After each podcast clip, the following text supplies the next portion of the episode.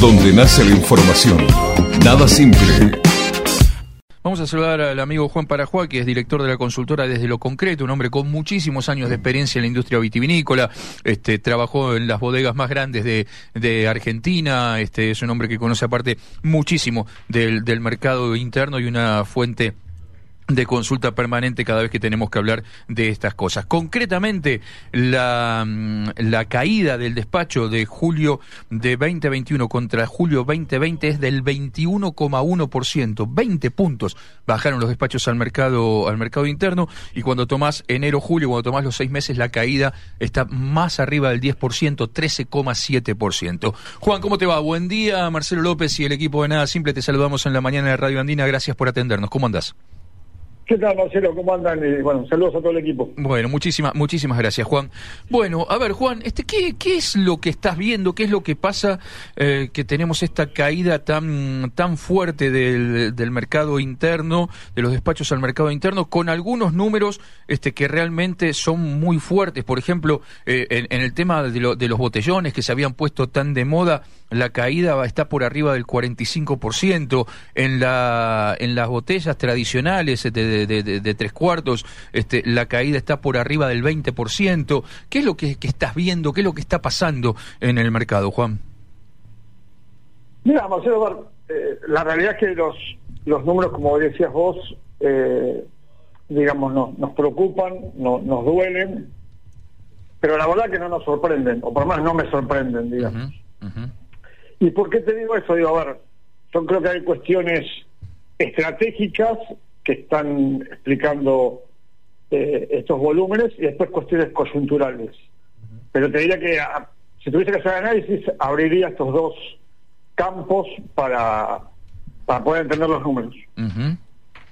Eh, y, cuáles son las, las, cuestiones estratégicas y cuáles son las estructurales que vos destacarías que destacarías hoy que son quizás la base, como vos bien lo decís, de este de, esta situación o de este problema al cual hoy se enfrenta la vitivinicultura argentina?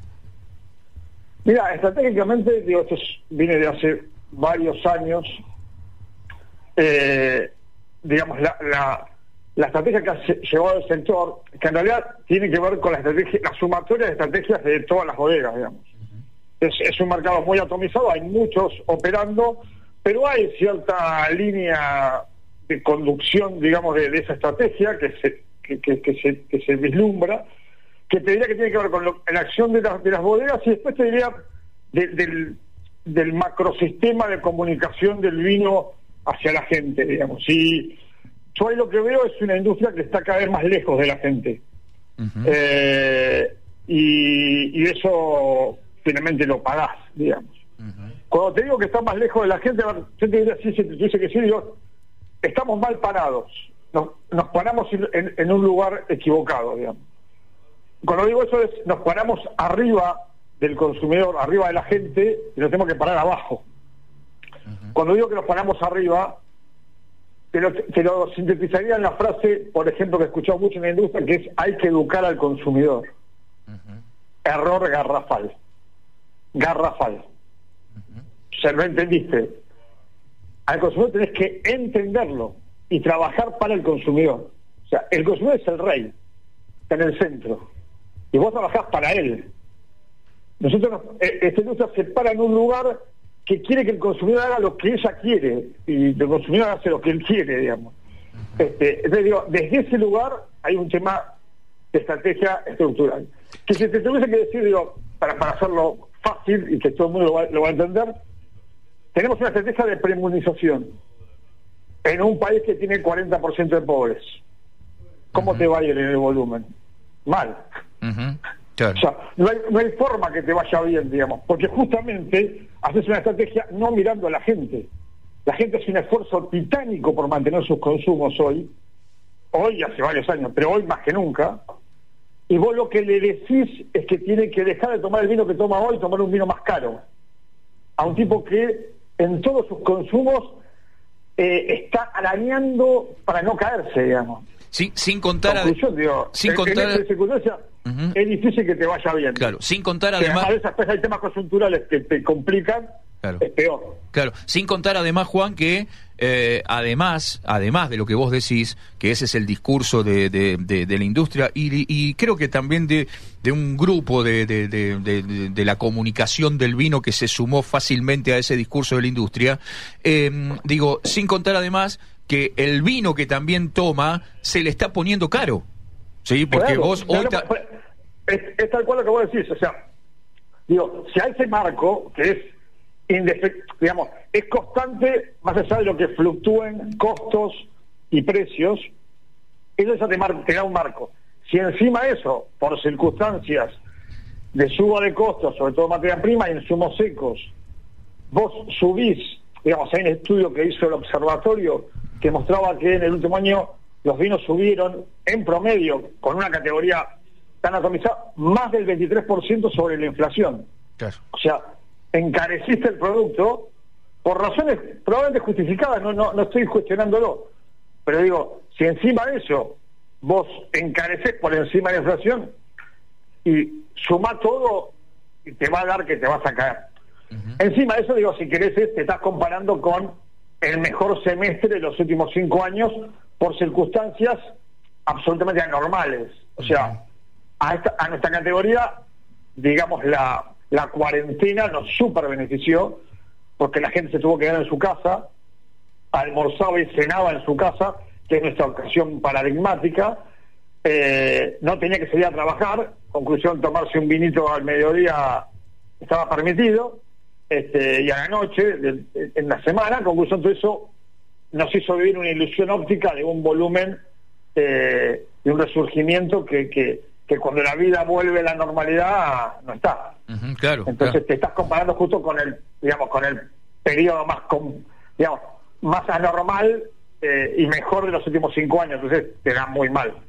Ahora, eh, eh, estructuralmente, Juan, digo, porque vos planteabas recién dos, dos diferencias o, dos caminos, digamos, donde tenemos problemas, y además de esto que, tiene mucho que ver con el mercado, con, con, las políticas coyunturales y de cómo se construye la relación entre la industria y el consumidor, digo, también estructuralmente hoy la vitivinicultura argentina tiene problemas como para también sumarle otro dato o, justificar o encontrar razones, mejor dicho, no justificar, encontrar razones para estas para estas caídas que además también se están empezando a replicar en el mercado externo, que bueno, eso en todo caso lo hablaremos cuando tengamos los números del mes que viene, pero digo, también eh, me parece que eh, em, hay datos como para sumar a lo mejor en temas estructurales o de o de cómo hoy se está construyendo política vitivinícola, ¿no?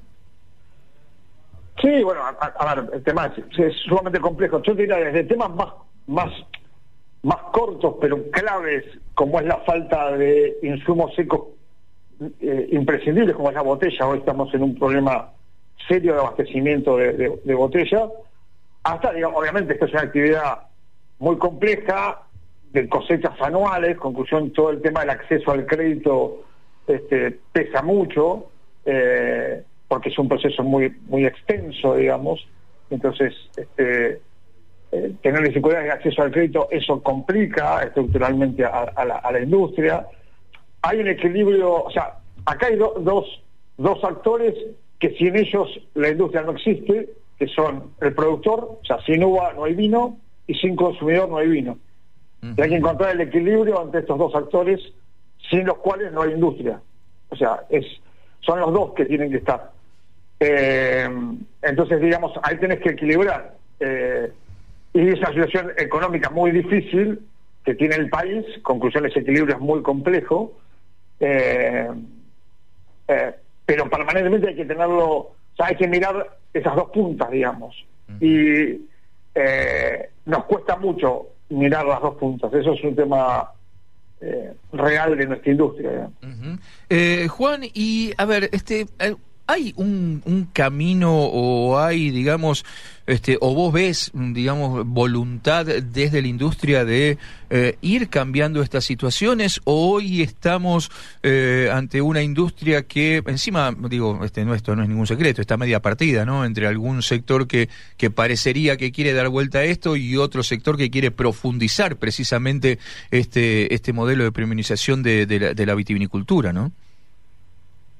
Sí, a, mí, a mí me da mucha tristeza cuando veo a la industria con, problemas internos cuando tenemos un problema de mercado como el que estamos marcando. O sea, eh, y, me parece también como un error grande cuando uno lo que busca es culpables y encima los culpables son los otros, digamos. eh, digamos, es raro que si yo te digo a vos que yo manejo el 70% del mercado interno y el 90% del mercado externo y la cosa no anda bien, yo no tenga nada que ver. Es raro. Eh, en esta industria, digamos, lo que hay que también entender es que los goles los hacen las bodegas. Las instituciones no hacen ningún gol. O sea, los que tienen, los que, la gente compra un producto concreto, una marca, este, una, una variedad a un precio, en un punto de venta. Y eso lo hacen las, las, las bodegas, digamos. Entonces, si el mercado se, se cae, crece, si seguimos esta estrategia, digo, las instituciones poco pueden hacer, generan condiciones, marcan algún norte, pero los que operamos somos nosotros. Los que decidimos, por ejemplo, fondearnos con los vinos masivos y ponerle toda la plata a los vinos de alta gama, somos nosotros, somos las bodegas, digamos. ¿A quién le puede echar la culpa a esa estrategia? Ahora, esa estrategia puede ser beneficioso para la compañía, no digo que no, para la industria y para su volumen es absolutamente perjudicial. O sea, lo que no puedo hacer es hacer esa estrategia y después decir, uy, se cayó el volumen, qué desastre. Y la culpa la tienen las instituciones. Digo, es raro el, discurso, digamos. Entonces, eso, eh, por un lado, la verdad que necesitamos un discurso este, intelectualmente honesto, que no lo estamos teniendo. Y eso es un, un tema importante, digamos, porque la realidad es compleja y lo que hacemos cuando no hacemos una discusión honestamente, eh, intelectualmente honesta, es complicarla más. Entonces, eso por un lado. Obviamente sí, encuentro gente que, que, quiere reaccionar, que está empezando a moverse eh, eh, y que quiere cambiar la, la historia. Sí, eh, existen también esos actores, digamos. esperemos digamos, llegar a tiempo. Esa es la realidad.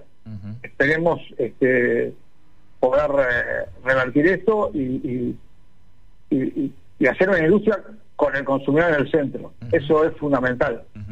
Mira, yo te cuento algo, digo, mira, la gente, cuando vos investigás, porque digamos, lo que hay que hacer es investigar, digamos, y preguntarle a la gente y escucharla, digamos. La gente lo que te dice es que quiere eh, productos de menos graduación alcohólica, más suaves, te diría, si te dice que citro, más dulces y refrescantes.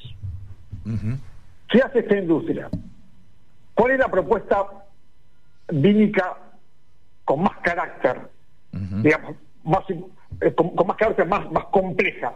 El vino tinto. ¿Qué comunicamos? Vino tinto. ¿De qué forma le comunicamos? Desde la forma más protocolar posible. El vino se toma de una forma y si no, no se toma.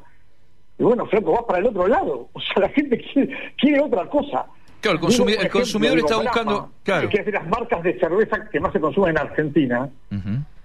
Eh, digamos, habla de que cambió su cerveza, ahora es más suave y menos amarga. O sea, la cerveza que nos lleva a litros a morir modifica su producto para el lado de que quiere la gente. Menos amarga, más suave. ¿Se perdió mucha pisada contra la cerveza? contra la cerveza, ya que estás tocando el tema, si se perdió, si el vino perdió, por lo menos en el sector joven, mucha, eh, digamos, mucha presencia. Absolutamente. A ver, los jóvenes cuando vos investigás, lo que te dicen es que el vino es un producto de sus abuelos, ni de sus papás, de sus abuelos. Exactamente. O sea, estamos en las antípodas de lo joven. Los jóvenes quieren diversidad, quieren libertad, quieren experimentar, y, lo que le dice este, este, esta, esta categoría es algo normatizado, regularizado, protocolizado. ¿A alguien le gusta vivir en protocolo? Vivimos, eh, venimos viviendo en protocolo. ¿Nos gusta o nos gusta vivir libre? Nos gusta vivir libre. La gente no le gusta vivir en protocolo. Odia vivir en protocolo. Bueno, el vino como propuesta talibana que, que, nos, que, nos, nos, nos atrapó, es que lo que les decimos es que hay una sola forma de tomar vino que el vino, casi te diría que la gente hasta dice que el vino blanco no es, vino, o sea, llegamos a, niveles de, delirio total, digo, eso es todo lo contrario a lo que quieren los jóvenes. Y mira, incluso cuando vas a una feria, incluso cuando vas a una feria, un ejemplo concreto te pongo, tenés los food trucks, tenés un montón de puestos de cerveza artesanal y hasta hace muy poquito que yo encontré uno, no tenías ninguno de vinos. Y el que encontrás y estaba vendiendo bien, vendía cócteles. Entonces tenía vino combinado con frutos o vino combinado con otro tipo de bebidas, pero encontrás uno y te digo en una sola feria o en un solo evento. Seguro. Mm. Eh, eh, está buenísimo lo que, lo que planteas. Digo, nosotros no tenemos que hacer ferias de vinos si queremos crecer de volumen. Si yo hago vinos y bodegas o bodegas y no sé qué, digo, los que van son los fanas del vino. Ellos están adentro, flaco. Claro. O sea, tenés que ir a donde va la gente, no a tomar vino, donde va la gente a pasarla bien, y ahí tenés que estar. O sea, es al revés, vos tenés que estar en, las ferias que decís vos, que va la gente, y no va a tomar vino, va la gente a pasarla bien, a comer, a escuchar música, ahí tenés que estar.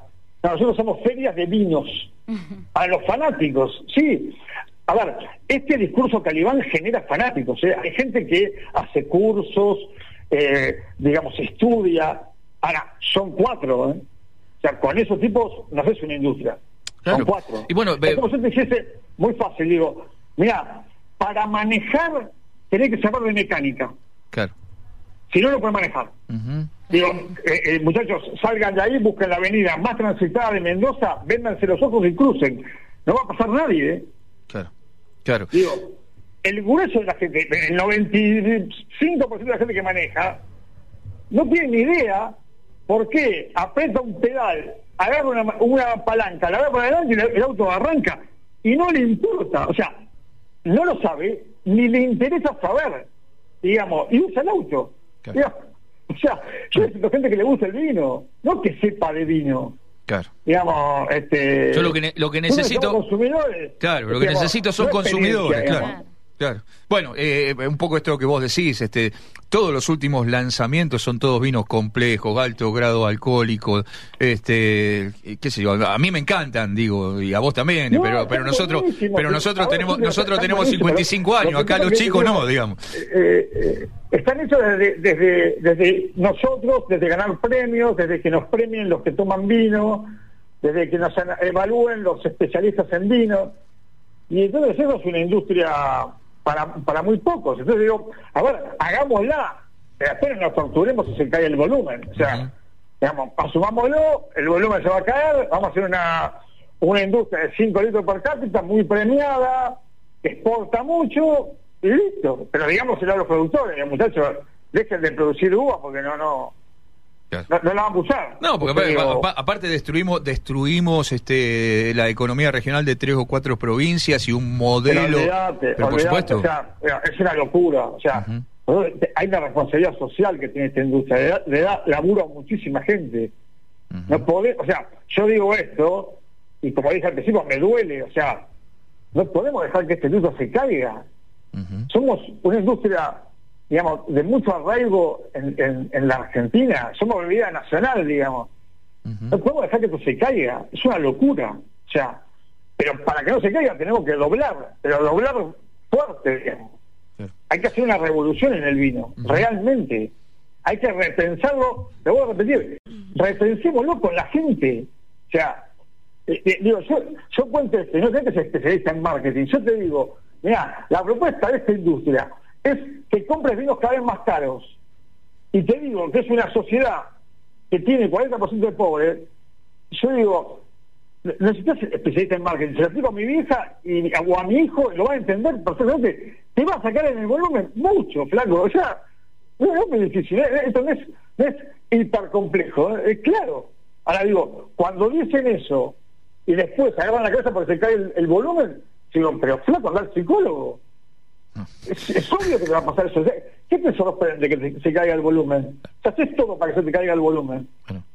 Sí, eh, eh, es, es, como cuando tenés un accidente aéreo, un accidente de tránsito, y los ingenieros agarran las cosas, tiran la, la línea de tiempo, y cuando va la línea de tiempo decís, mira, ves, pasó esto, esto, esto, cuando llegó acá y se iba a caer el avión. Eh, Juan, eh, exactamente. Juan, mil gracias por este por este rato. Te mando un, abrazo grande. perdón por la vehemencia. No, al contrario, me parece que es un muy buen un muy buen tema de debate que lo abrimos a partir de, de estos números y de la preocupación, digamos, que nos genera, porque atrás de esto, como bien lo decías vos, hay un montón de productores que el año que viene, si empezamos con los sobrestock y no vendemos y empezamos a acumular volumen, este el año que viene no va a tener precio la uva, no van a tener guita, bueno, lo que ya sabemos que pasa en esta industria. Juan, abrazo. Hay, que elaborar para que eso no pase. Exactamente. Juan, abrazo grande. Gracias, querido. Un abrazo grande. Donde nace la información. Nada simple.